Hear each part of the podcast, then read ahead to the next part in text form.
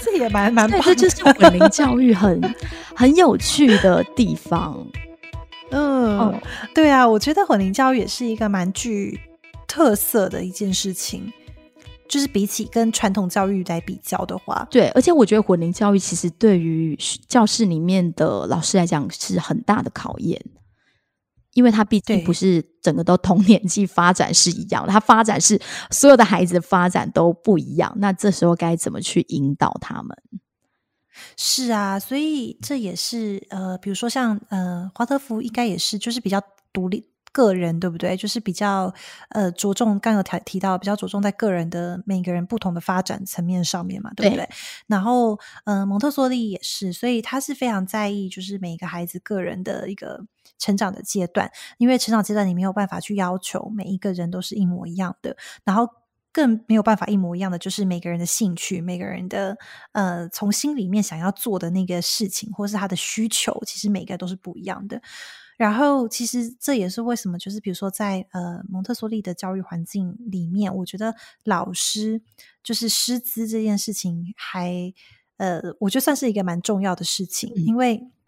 他其实是需要经过一些培训，然后去学习怎么去观察。那因为其实观察也不是只是看，因为其实观察的背后，它也是最重要的是要能够连接到那到底我能够去。从那种比较不直接的角度，英文叫 indirect，就是不直接的方式去引导学生，去引导这个孩子，那就是这个老师的角色。那其实这样的角色很难，嗯，因为当我可以直接教你的时候，反而还不那么简不那么难，对对对，反而是我要透过 indirect，就是不直接的方式，然后去引导。那其实这就有难度了。可是每个孩子又都不一样，对对不对？而且你们应该有不同的教资蛮难，然后会在不同的角落，因为通常听到蒙特梭利，大家都会说有角落教学，可能是在每一个角落。那这样子，老师该怎么去引导每个孩子？其实孩子，比如说，当一个孩子进入蒙特梭利的这个环境的时候啊，因为蒙特梭利他就没有那种传统说，比如说第一第一节课是什么九点到十点，或是第二节课十点到十一点，他首先没有没有这种时间上面一节课一节课的概念，他也没有所谓学科的概念，就是没有说，哎，现在是韵律课，下一堂是中文课，就也没有。基本上，一个孩子进入到蒙特梭利的环境的时候，他就是。自由探索，自由探索，自由探索，每天每天都是自由探索吗？每天都是自由探索。那自由探索就是呢，呃，蒙特梭利教室里面它会有不一样的，比如说它分成，比如说 practical life，就是所谓的日常生活教育、日常生活系列，嗯，它可能就会在某一个区。那日常生活系列可能会包含像是浇花啦，帮帮花擦擦叶子啊，把叶子上面的灰尘擦掉啊，洗手台呀，整理桌子啊，然后有那个毛巾啊，或者是。You know，就这些东西，就是在所谓的 practical life，就是呃日常生活、日常生活区这样子。那比如说，呃，有一区可能是呃 culture，就是跟文化相关的；那有一区是比如说跟数学相关的。那其实这些区基本上它就是 free，就是给孩子去探索。所以其实很有趣的就是呢，孩子他会拿什么东西，一就是。呃，也可以说你不会知道，也可以说你会知道，因为其实是可以从孩子的呃每天每天的发展去看出一些端倪的。我可以举一个很有趣的例子哦，比如说，呃，蒙特梭利的环境里面呢，它有一个应该算是教具吧，就是比如说，就是一个很像木头的一个板子，那个板子上面有两块布，布跟布之间可能有纽扣。就是让孩子练习打纽扣这样子，然后也有蝴蝶结，就是让孩子练习所谓的打蝴蝶结。好，然后这是这个东西就是一个教具。是，那其实这个在培养的就是你日常生活中你会不会自己拉拉链、自己穿衣服、自己扣纽扣、自己绑鞋带这样子，所以他就是在。再帮你练习这个部分。好，然后呢，刚刚讲到，比如说纽扣的教具，还有那个打鞋带，就是那个打蝴蝶结的教具。然后呢，我就看过一个孩子非常有趣，就是那个孩子他第一天就是某到学在就到了那个环境的时候，他就坐在旁边在发呆。其实他不是发呆，他就一直看着一个人，一个小孩他在绑他自己真正的鞋带。嗯，他就在旁边看，他也没有干嘛，他就是看。可是。其实有一个很重要的重点，就是当孩子在看的时候，其实这就是一个学习。嗯，对他来讲，他其实不是发呆。就是我们大人如果不理解，可能会认为你干嘛，小强，你干嘛在发呆？其实他不是发呆，好可他观察就是一个学习，而且观察是非常重要的学习的手段的一个策略。真的，像我刚刚讲那个例子，就那个小男孩，他就在观察他的同学在打鞋带，就他的同学在绑鞋带。结果呢，过了一两小时之后。他就自己去拿了那个绑鞋带，我刚刚讲那个绑鞋带的那个教具，OK。然后他就自己开始练习在绑，可是他在绑的过程中一直出错，就是绑不好。然后这时候呢，同学 B 就过来了，就在旁边看着他，然后适当的去协助他绑他那个那个教具的鞋带。哦。然后过了几天之后，你会觉得哎，就没了这件事，绑鞋带这件事好像就消失了，对不对？没有。过了几天之后，他到了那个环境，就是蒙特梭利教室那个环境。他开始绑自己的鞋带哦，真正的自己脚上的鞋带，他就真的在开始练习绑他的鞋带，可是也是一直出错，因为那个其实是很困难的，对孩子来说，那个手的肌肉啊，那个协调性啊，那个是真的需要很多练习。所以你看到，就是其实你看起来，你每天会觉得他是 random，就是好像你不知道他拿那要干什么，或是你不晓得他为什么选这个不选那个，可是其实。在这个独立的这个幼小的孩子身体里面，他他其实是有一个进程的哦，真的。像 Aaron，你如果对你把它联想在一起，你就会发现他是透过先观察，对。所以你刚刚提到他产生兴趣了。我我刚刚我就很想问你另外一个问题，不好意思，因为像我自己的孩子，我说小的那一个，他就是也会像你说的观察，然后他就想学哥哥的动作，对，但他的年纪就是还没有办法做到那个动作，然后他会很挫败，然后。因此，他就会很生气。这个时候，我们作为大人或者是妈妈的角色，我该如何去协助他？因为我常常跟他说：“没关系，我们再慢慢来。”可是他就是好生气，好生气耶！他想要跟那个哥哥一样，哥哥姐姐做到一样的事情，但他就是做不到。那他就会，他真的生，甚至生气到会用他的头去敲地板，就他做不到的事情。在蒙特梭利有。这一块他们通常该如何解决？有没有方法？通常有，通常如果在比如说环境教室，呃，比如说在那个环境里面的话呢，呃，他们会会做的就是 indirect，就又是一样，就是巧妙性的把它 direct 到另外一件事情。可是这件事情不能跟那个哥哥姐姐那个事情差太多，因为你知道有些事情跟事情间，他可能运用的技能是有关联性的。可是这个技能，比如这个 A 技能，可能可以有很多个 level，OK，对吧？就是比如说像绑鞋带的例子，对对对，他如果刚开始就想要绑自己的鞋带，他一定很挫败，因为他就是绑不好。哦，可是他如果是有办法这样循序渐进型的，就拿一个比较同一个类型，但是是比较简单的教具给他，适合他的，对，哦，或者是不一定也是教具，比如说在生活上，如果是人跟人互动的类型的话，你也可以就是去找。比较简单的，但又可以达到那个那个技能的那件事情。OK，你这样说我就有连接了，因为那时候啊，他会很喜欢玩像哥哥那种有点像积木，就是一块一块合在一起的那种积木。但是对他来讲，他还没有办法把那个积木合在一起，然后他就很生气。后来我们就把那个积木通通收起来，因为觉得不适合他的年纪，就换成玩木头的，就是木头，他只需要叠起来而已，不需要去空合在一起。是，OK，这就很棒啊！这就是一个简化过后的的方法，OK，方法，因为其实是差不多的技能，就只是一个是比较初阶版，一个是高阶进阶版。哇，真的哎，又学到了一招。对，所以其实真的观察孩子非常重要，因为当孩子他觉得太容易的事情，他其实没有成就感；但是太难的事情，他其实会有蛮深的挫败感。的，所以就是要。蛮适合的，适当的去去去 direct indirect direct 他到一个那个方向，嗯，这其实蛮难的了。我也觉得这蛮难的，对，因为还要能值得学习，真的还要 还要能引起孩子的兴趣，因为他还不一定会让你转移，对他有时候不会愿意让你转移。哇，对啊，所以都是练习了，我觉得就是呃蛮有趣的。但刚刚那个是在教室的例子啦，然后。呃，所以我在教室也蛮常讲说，work 就是所谓的工作，对，那我觉得工作这件事情，我们可以用比较广义的方式去想，就是虽然很多人都会说，哎，工作，其实我我觉得讲白话，对孩子来说，他的玩就是工作，嗯，这是就是只是看你是怎么去讲那个词汇，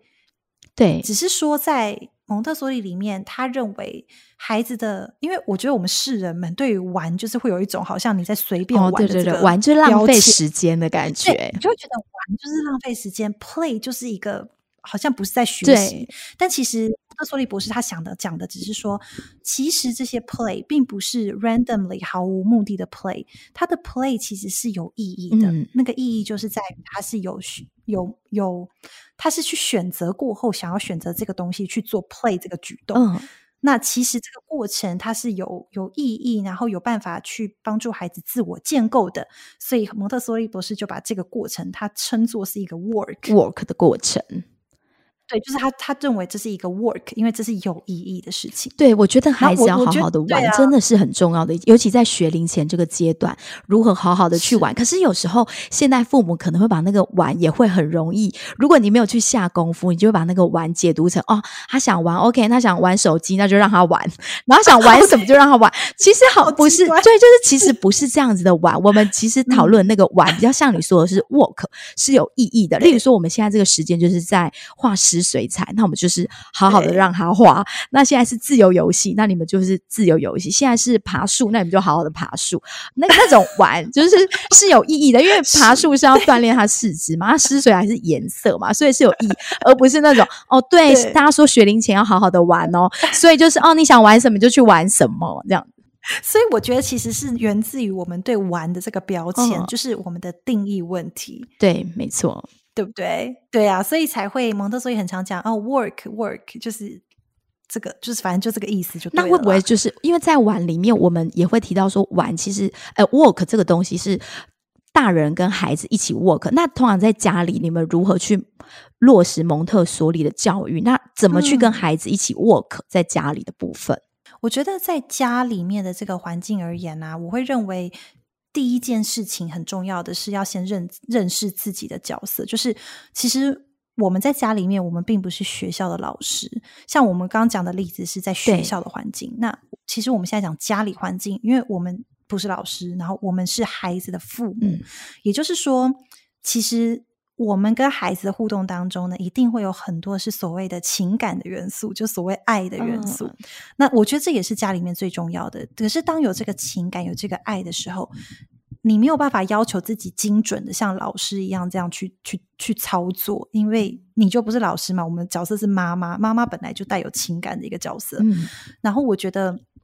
嗯，第二件事情就是，我觉得我常常看到，包含我刚开始学蒙特梭利的时候，就是会对自己很严格。就是比如说，我会觉得我就要一夕之间家里面完全落实蒙特梭利，就要变成蒙特梭利这样子。但是其实这个问题好像也不是只有我有，我发现，嗯。在美国也是很多 妈妈就是会太急切想做这件事情，但是我现在自己去回头看的话，我就会认为，其实我们只要一次往前一点点就可以了。就其实，在家里环境，我们其实还要考虑到很多事情，比如说我们本来个人的价值观、我们的教养观念。像我的教养观念，我先生的教养观念不一定本来是一样的，因为我们来自不同的原生家庭，还要包含你你们两个结合，你想建立的所谓价值家庭价值观，就是这些东西。都会跟你现在所学习的蒙特梭利，也许会有一些冲突，也不一定。就是那是一个融合的过程，所以这个过程你很难说。我今天说我学这个，我后天我全家全部就是包含环境全部变蒙特梭利，这是很困难的一件事情。然后我觉得这也是很多父母会有压力的一件事情。所以我觉得在。家里面这个环境，首先就是让自己放轻松一点，因为我们不是学校老师，就是我们就是一个父母角色，我觉得这是很重要的一个前提。然后。再怎么去落实里面呢？我觉得在谈这个角色这件事情的时候，我也蛮想要补充，就是介绍一下蒙特梭利里面有一个黄金三角的概念，就是这这个概念也是蒙特梭利里面蛮重要的。就是黄金三角，你可以把它想象成就是一个三角形。是这三角形呢，又不是有三个点吗？三个点有三个角色，你就把它想成三个角色，都都非常同等重要。一个就是孩子本身，孩子本身，你可以把它想成孩子本身在一个点，另外一个点叫做大人。对，然后。第三个点叫做环境，所以这三个元素也是在蒙特梭利里面最常被讨论到的。那每一个元素都有它各自相对应的一些解释、一些说明。比如说，我们讲大人这个角色好了。嗯，蒙特梭利他会说的是叫做预备好的大人，就是所谓的 prepare 好的一个大人角色。那这个角色呢，其实可以是家长，可以是老师，或者是其他主要照顾者。总之就是这个大人。那这个大人很重要，原因是因为这可能是跟孩子在成长过程当中频繁最接触频繁的人。那其实这些互动其实是会不管是直接或间接的去影响到孩子怎么去形塑自我，所以其实，在预备好的大人这个概念下面，有两个层次，就一个层面讲的是说对蒙特梭利教育方式的理解跟认识，那另外一个层面讲的是说大人本身对于自己生命的梳理，哇，属于比较像是精神层次，所以其实，在蒙特梭利的教育里面，我们讲学校老师好了。其实老师的养成很不容易，因为也要老师本人他愿意去梳理自己的生命，因为你要去全然的去接受蒙特梭利的概念的时候，其实有很多已经超越所谓的教学层次了，有很多是你本身对于教育的理念，你本身对于生命的看法等等的。那其实回到我们所谓的在家里面的这个大人角色、父母角色，其实也是一样的，就是对于自己精神层次上面，呃，是不是有愿意去改变、愿意去有一些不同的理解这样子？那所以我觉得讲的有点深，但是我觉得其实 anyway，我觉得预备好的大人这个概念，我是觉得可以给我们一个想法，就是它其实是可以帮助我成为一个更有意识的父母。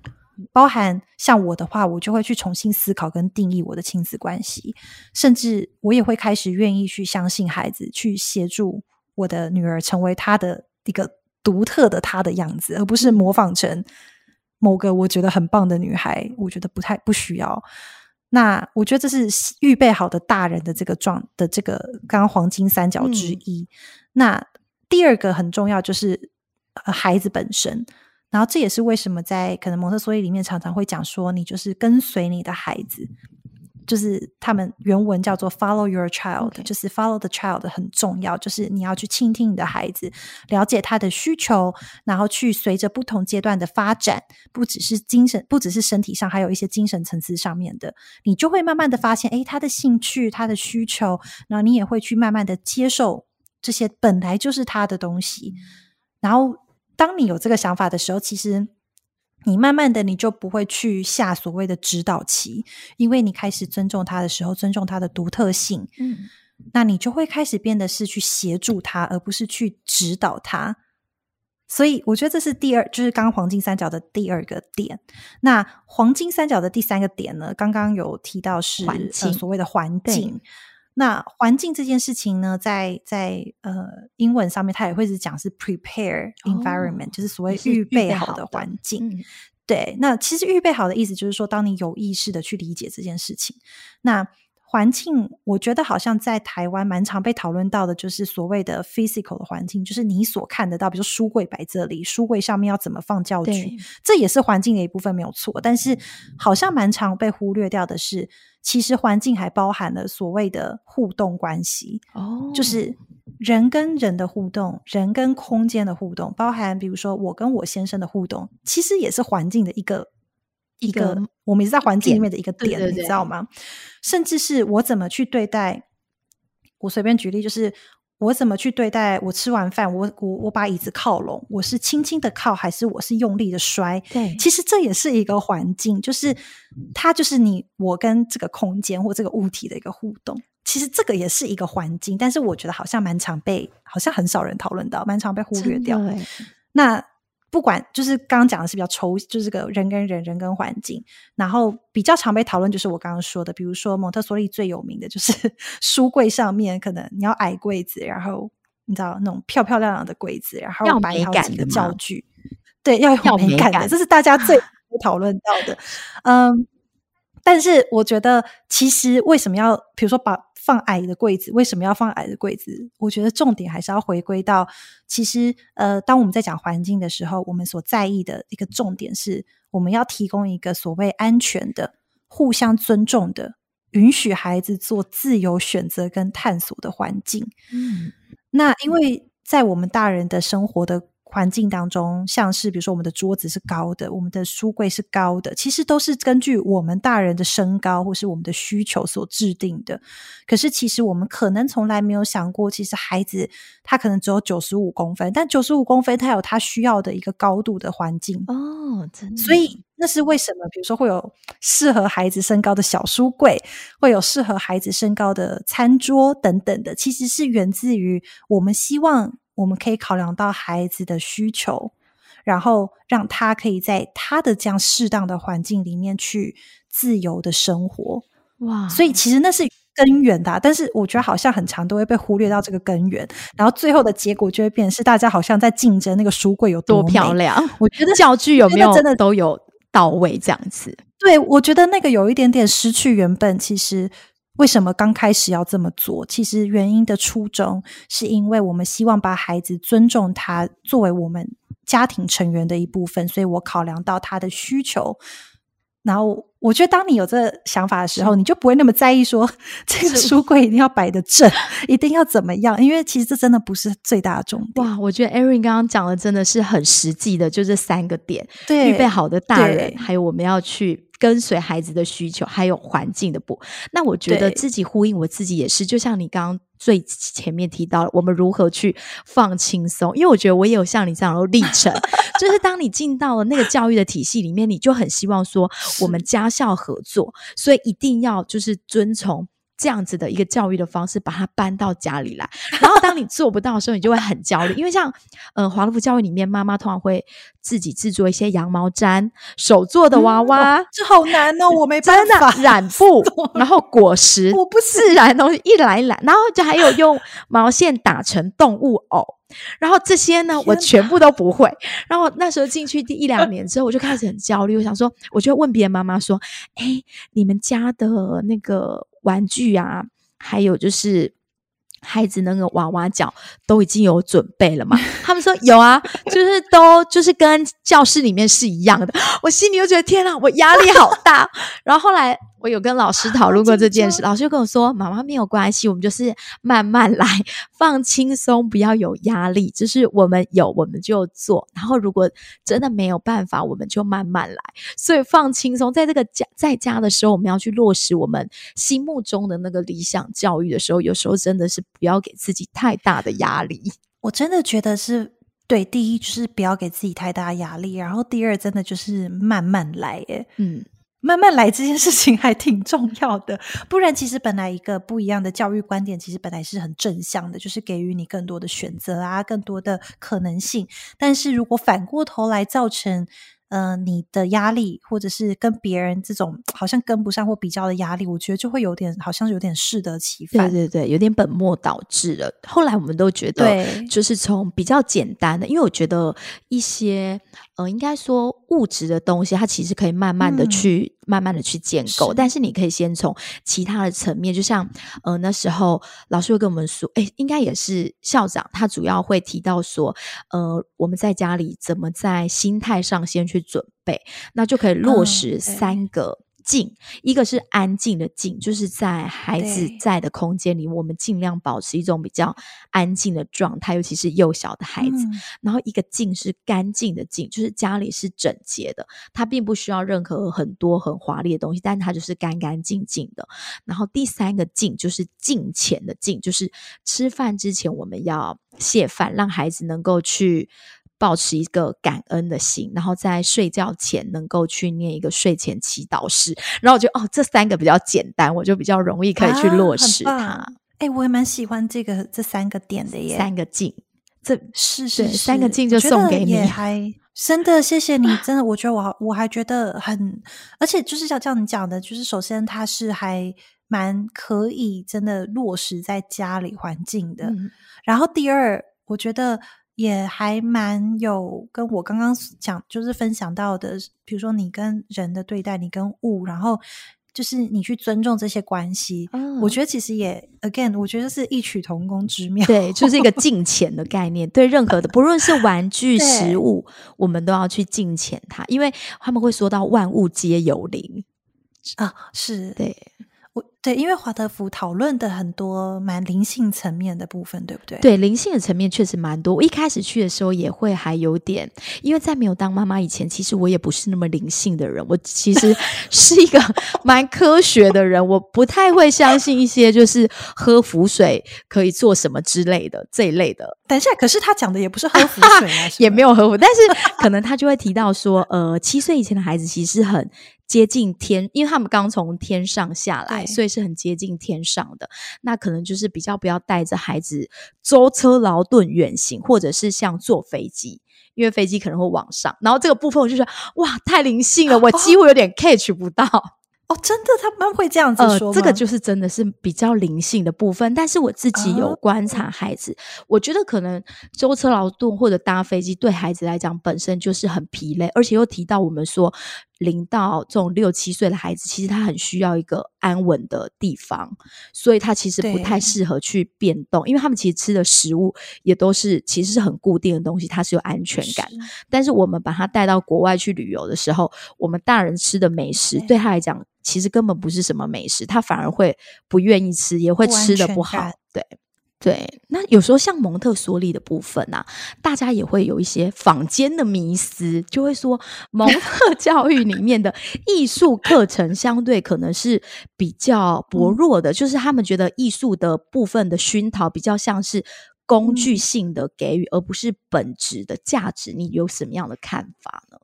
就是在创造力、艺术的创造力的方面，我觉得我可以，对我可以分。其实我不知道为什么坊间有对呀，我也觉得哎，这就是跟，但我可以分享我个人的观点啊，我个人的观察，你帮我们分享一下蒙特梭利的艺术课程的堆叠的部分。我个人呢，我先说我个人观察部分，也许也许大家会有不一样的想法，我不确定，但是。我觉得这个其实我我这个蛮有趣的，就是首先我确实认为，呃，华德福的教育真的是用艺术去传达所有事情，我理解对吗？呃，先确认，我觉得应该，如果算是应该也有分，我觉得应该跟蒙特梭利一样，有分比较正统的，或者是没有那么蒙特，因为像其实现在台湾有很多是所谓的公办公营。因为可能面临少子化，所以有一些学校在转型，他们就会有公办公营的蒙特梭利学校或公办公营的华德福学校。那我觉得其实他们的，就像我们讲的华德福跟蒙特梭利的师训的培训，它其实都需要很长的时间，还有很多实战的经验。但是有一些比较像是我们刚刚提到那种公办公营转过来的，或是等等之类，它可能就是会所谓的不是那么的符合我们。的那个样子啊，对，OK，I see。对，但如果是真的是华德福教育的话，艺术的熏陶跟音乐的熏陶，确实是真的从小就是慢慢的在扎根的。对，没错，这也是我的理解。然后我我觉得，如果讲蒙特梭利的话，刚刚我们讲到所谓的什么工具价值啊、本体价值啊，其实这两个词还蛮深的。但总之，我我觉得，我觉得可能要先定一下所谓。我觉得工具价值啦，我的想法就是所谓的是有外在目的的，我们把它叫工具价值。对，那比如说呃，所谓的本体价值，我是比较定义，如果是把它直接服务说我的内在价值的，那其实就是本体价值。那艺术当然可能有绘画、有雕塑啊，可能也有在过程当中就是艺术的，比如说表演艺术，嗯，跳舞。跳跳舞、戏剧等等的，那这些艺术活动本身就是 supposedly 是没有任何外在目的性的嘛？因为它就是自发性的，服务自己内在价值的。我觉得这叫内在呃，所谓本体价值。那我觉得，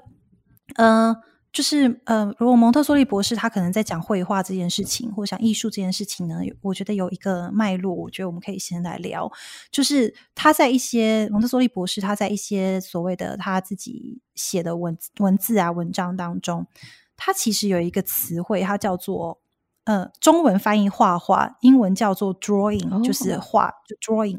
但是其实它里面，他一直在讲的这个 drawing，其实不是我们的画画。他所讲的这个 drawing 是源自于，比如说，他认为手手有些肌肉发展，手的练习和操作，透过这个所谓的这个 drawing 这个动作，跟书写就是 writing，都是在练习手的操作。那其实因为在蒙特梭利里面有一个教具，就是。专门在练习这个 drawing 的这个教具呢，是叫做 metal insets，中文好像翻译成金属的镶嵌板，就是它有各种几何图形，有三角形、有圆形、有正方形、有五角形之类的。那这些形状其实有一个过程，就是会让孩子去拿着这些板，然后去描摹，就是画出这个圆，画出这个三角形。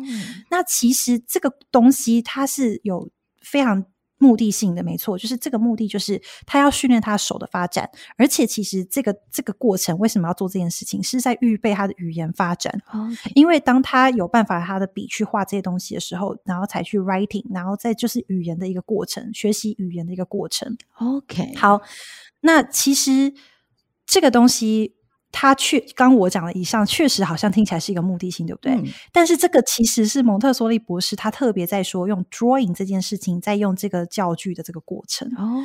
然后，如果我们讲所谓的艺术，就是 art 对的本身的时候，其实，在蒙特梭利里面，他在乎的是叫做所谓的过程艺术，就是 process art。嗯，我想，呃，他会如何去执行呢？在这种所谓的过程艺术里。对，因为我想华德福也是，就是所谓的过程的 art，意思就是说，我更在乎的是在参与这个艺术活动的过程当中的流动，OK，跟韵律感，而不是最后所谓的那个 product，就是所谓画出来的最后那个样子，对，那不是最重要的。所以，好比说，通常啊，在这个蒙特梭利环境里面，我就不会说，来，今天小朋友，我们来画一只熊，嗯，或是我们来画一个苹果。就是他不会去指定你要去画一个什么一个有一个有一个最后产品的那个形象的那个东西，因为当你说每个小朋友去画一只熊的时候，你是不是小朋友可能就会觉得我画不出熊，或画的不好看，我画的不漂亮，我画的不像，就会开始有这些。声音出现，那其实这些声音都不是所谓蒙特梭利在讲 art 的时候他所觉得重要的，他重要的是这个过程，就是过程是为的目的是要自我表达，就是所谓的 self expression 的，所以他把艺术是作为一个自我表达的一个机会跟一个媒介。那我觉得用这个点来看的时候，我就会认为它其实是本体价值啊，我不认为它是服务在外的所谓工具价值。OK，所以。所以我不晓得，所以这有时候也是坊间的一种迷思。对，可是我就在想，会不会是因为我刚刚就第一个我讲 drawing 教具的部分，教具的那个部分确实是在练习手的操作，但这本来就是要让他们去操作这个这个，就画出那个形状，就像你刚刚说的，对，所以它就不是所谓，它不算是在艺术的课程里面，它反而只是一个可能是说手部的训练。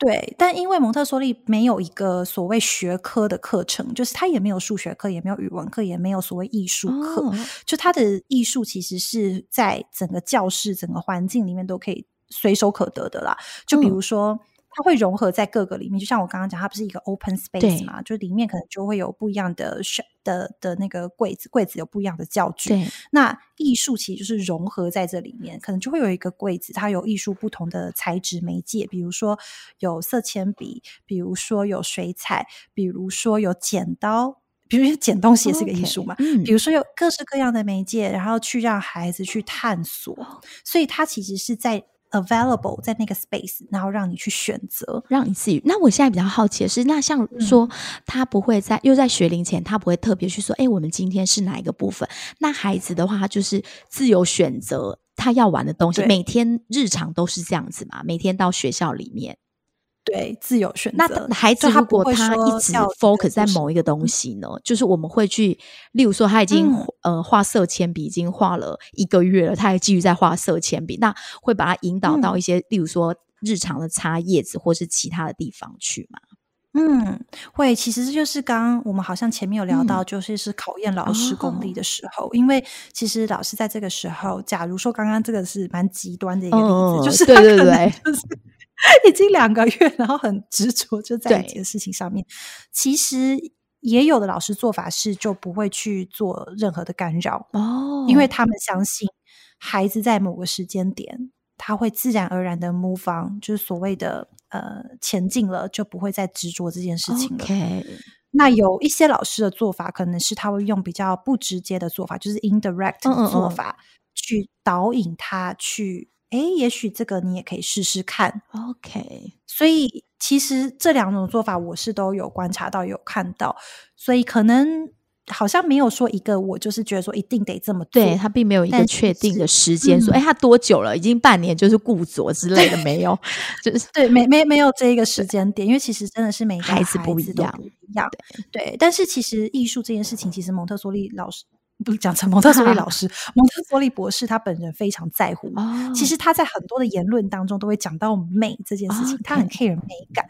所以这也是为什么，比如说我们都会觉得蒙特梭利的柜子好像很美，就是一定要摆的怎么样，因为他就是很在乎美感。所以他等于他其实是很在乎把美感是放在生活里面的，而不是刻意去教的。没错，就是比如说像绘本，他也会蒙特梭利如果讲绘本的话，他也会特别在乎要挑这种。呃，在绘画上面比较有美感。天哪，这跟华德福超像的哎！我我们对，然后比如说像念读、像读书，他也会特别 care 要念念诗诗歌哎。因为上次我们就是在讨论说，呃，如何帮幼儿园选绘本，然后他们就有提到说，什么样的绘本是属于比较华德福的绘本。然后我就想说，完全一知半解。然后我们就去问了那个老师，然后他们就说，华德福的绘本就是你看他那个图画是。漂亮的是有不同颜色的层次，对，是对，就是不能是画的丑丑，就是苹果就是只有一颗全部红的，它必须是要渐层的红。对，OK，我觉得华德福蛮印象派画作的，哦，你有觉得？我我自己我觉得有一点，就是那个画画风上就非常非常有层次，然后可能不太会有一些什么眼睛啊、鼻子、嘴巴很细腻的东西。对啊，其实就是艺术，它就是把它是运用在各种日常里面，你就会是去感受到，去因为他很在乎感受，你知道吗？你的感官去接收到，所以其实就有点类似日常生活中的美感吧。其实音乐在音乐也是一样的，就是呃，音乐这件事情也没有所谓的。今天我们有一堂音乐课，可是音乐的东西也会在。那个环境，比如说所有教室里面也会是在展示在某一个角落，你也是随手可得。对对对，OK。然后也是让孩子自由的去玩，但是并不会特别去安排音乐课程，不会。OK，不会。那坊间还有一个 对蒙特梭利的迷思，迷思二，迷思二，他说蒙特梭利是不讲故事给孩子听的，有这种说法吗？对这个我也是想说，这是哪？就是说不不会去讲一些什么神话故事啊，或是一些哦，OK，这个是哦，为什么呢？其实对，因为其实蒙特梭利他，如果我们讲讲故事这件事情，就是蒙特梭利教育是非常在乎故事，嗯，就是他用故事去传达很多基础的课程，它其实是一个很棒的工具。嗯，但是呃，我们讲。每个阶段好了，刚刚有提到嘛？最早以前我们讲零到六岁，六到十二岁，每每六个每六岁，它都会有一些特性，就是孩子的特性。那零到六岁的时候，悲伤这个孩子的特性呢，其实蒙特梭利博士会比较建议，就是在这个年龄，我们讲的故事尽量是真实事件，就是写实的、现实的，就是在日常生活中会发生的。那呃，比如说这个孩子，这个阶段的孩子，他其实语言发展很快，所以其实我们也会尽量选择是语言使用比较丰富的，可以帮助他扩大这种词汇量的。那其实在这个阶段，嗯，会避免出现，比如说比较像是神话好了，或者是幻想类的故事，其实是因为呃，蒙特梭利教育里面，他们认为说。在孩子的第一阶段的所谓的发展的状态当中，其实孩子还没有办法去真实的去辨认什么是真实，什么是什么是所谓的创造或是 imagination，就是想象力、创造力。对，所以其实。在蒙特梭利教育里面，这个所谓的 imagination 这件事情是比较 focus 在六到十二岁的阶段哦，因为他相信当孩子在零到六岁的时候已经建立足够的呃脑的发展，或是对于现实的认知，其实背上这个所背上刚我讲这个对于 reality 的认知，他才有办法去建构所谓 imagination，因为他们认为 imagination 不是凭空而来的，嗯，应该是大脑已经有一定的发展之后，你有办法。去做创造，所以呃，所以这是为什么在零到六岁的时候，很多东西会是以尽量写实作为一个一个依据。那我自己在培训的时候也很有趣，其实呃，当然这个写实，这我本来就就是就晓得嘛。但是在培训的时候，其实那一位训练的老师，他就是也特别跟我们说，呃，其实不一定是绘本，就是你平常在日常生活中的对话，它就是一个故事。对，所以并不是说我今天要读绘本。我才是在跟孩子说故事。其实，在日常生活当中，你可以就坐下来，好好的跟孩子所谓聊天对话。你可能就可以跟他形形容说，你今天去超市买菜，好了，你这过程发生了什么事之类的。你可以把它去加一些内容等等的。那这也是一个故事，而且这个故事往往是很有力量的，因为它是孩子可以在这个零到六岁这个阶段可以去连接到的。嗯，哇，因为对对，所以其实。我觉得刚刚在 Aaron 到六岁是比较在乎，对 Aaron 刚刚提到这个故事，就真的是华勒福跟蒙特梭利真的是完全不一样。我们刚刚其实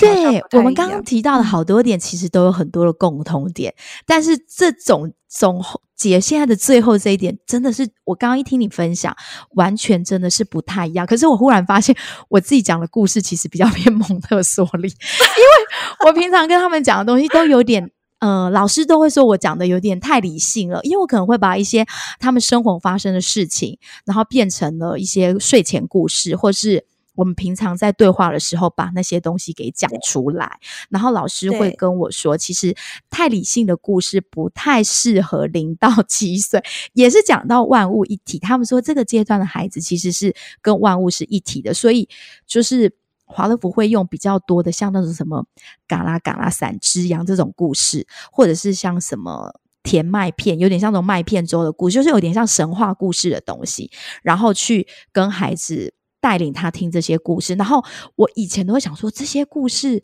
孩子听得懂吗？可是这就又回到。有可能比较灵性的那个区块，他们说其实零到七岁的孩子是比较跟万物一体，所以很灵性的东西，他们听故事的话是会听所谓的原型，然后跟大人听到的东西其实是不一样的。但这个部分呢，我还没有办法很具体的去告诉大家说，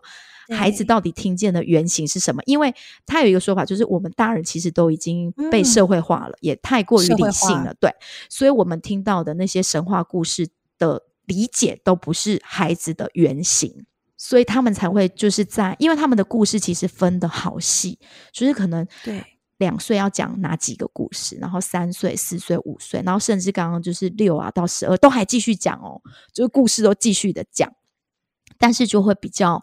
不是像那种很理性，就是。我我说，所以我说，我其实在讲故事方面有一点蒙特梭利，太对。可是这部分很有趣，我也会想要多。对我觉得我会想要多理解，应该会自己来 research 一下。哦，真的，我呃之后啊，说不定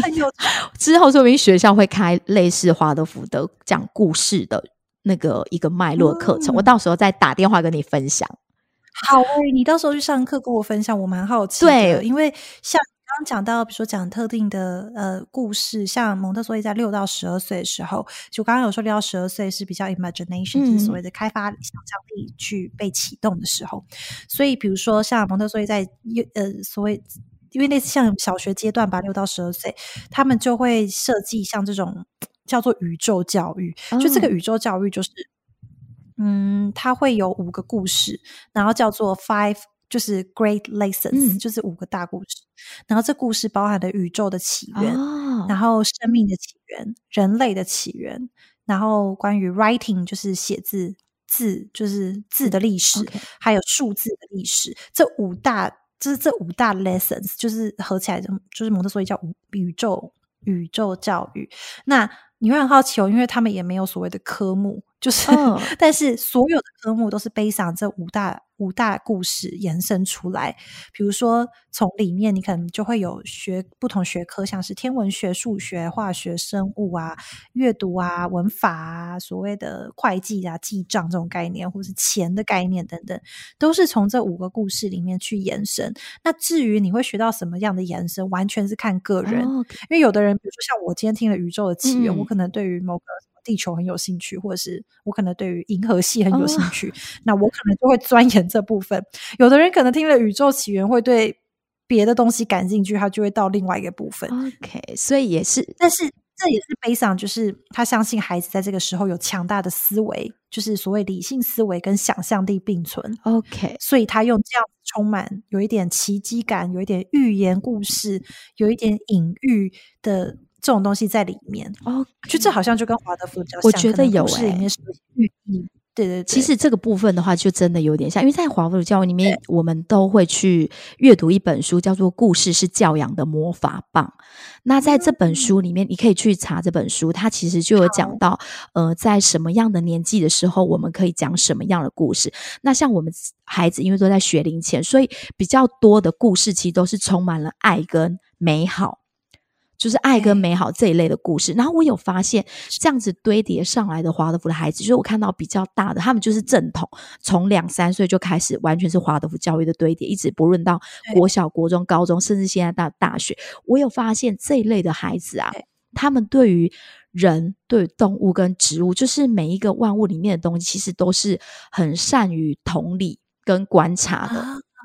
啊，然后都是很有爱的。我不知道这跟他们小时候堆叠的那些故事有没有一个关联在。然后再来就是像八九岁的时候，孩子可能会进进入一种开始有一些小奸小恶的状态出现了。然后他们在这个时候可能给他们的故事就是会比较偏向这种善与恶的故事。啊，对，这个就是不太一样的地方。但我觉得应该故事都有它的意义存在。对呀、对呀、我真的会想要立马等一下立马 research。真的去找一下那个关于故事的部分。今天真的很高兴可以跟你聊这么多。那我、啊我们今天跟啊 Erin 刚好就是有聊到，我觉得其实我们对于教育的理念有很多的共通点。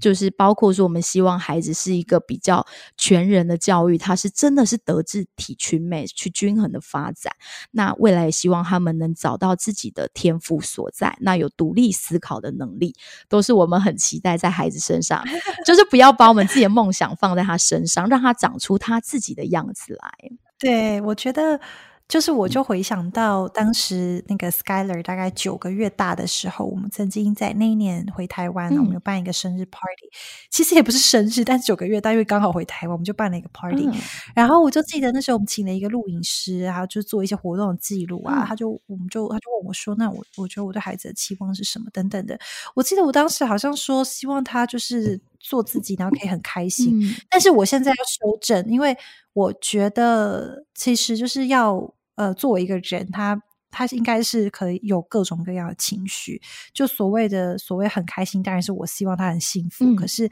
其实回到底，我其实会觉得现在来看的话，我会更在乎。呃，我希望啦，就他可以拥有。呃，有一个词叫做 resilience，就是有韧性，哦我知道恢，韧性我们好像有时候把它翻成所谓的恢复力，还是复原力之类的。嗯，对，之对。然后我觉得就是在各种各样的环境，你知道去面对，然后你知道不管是在好的环境，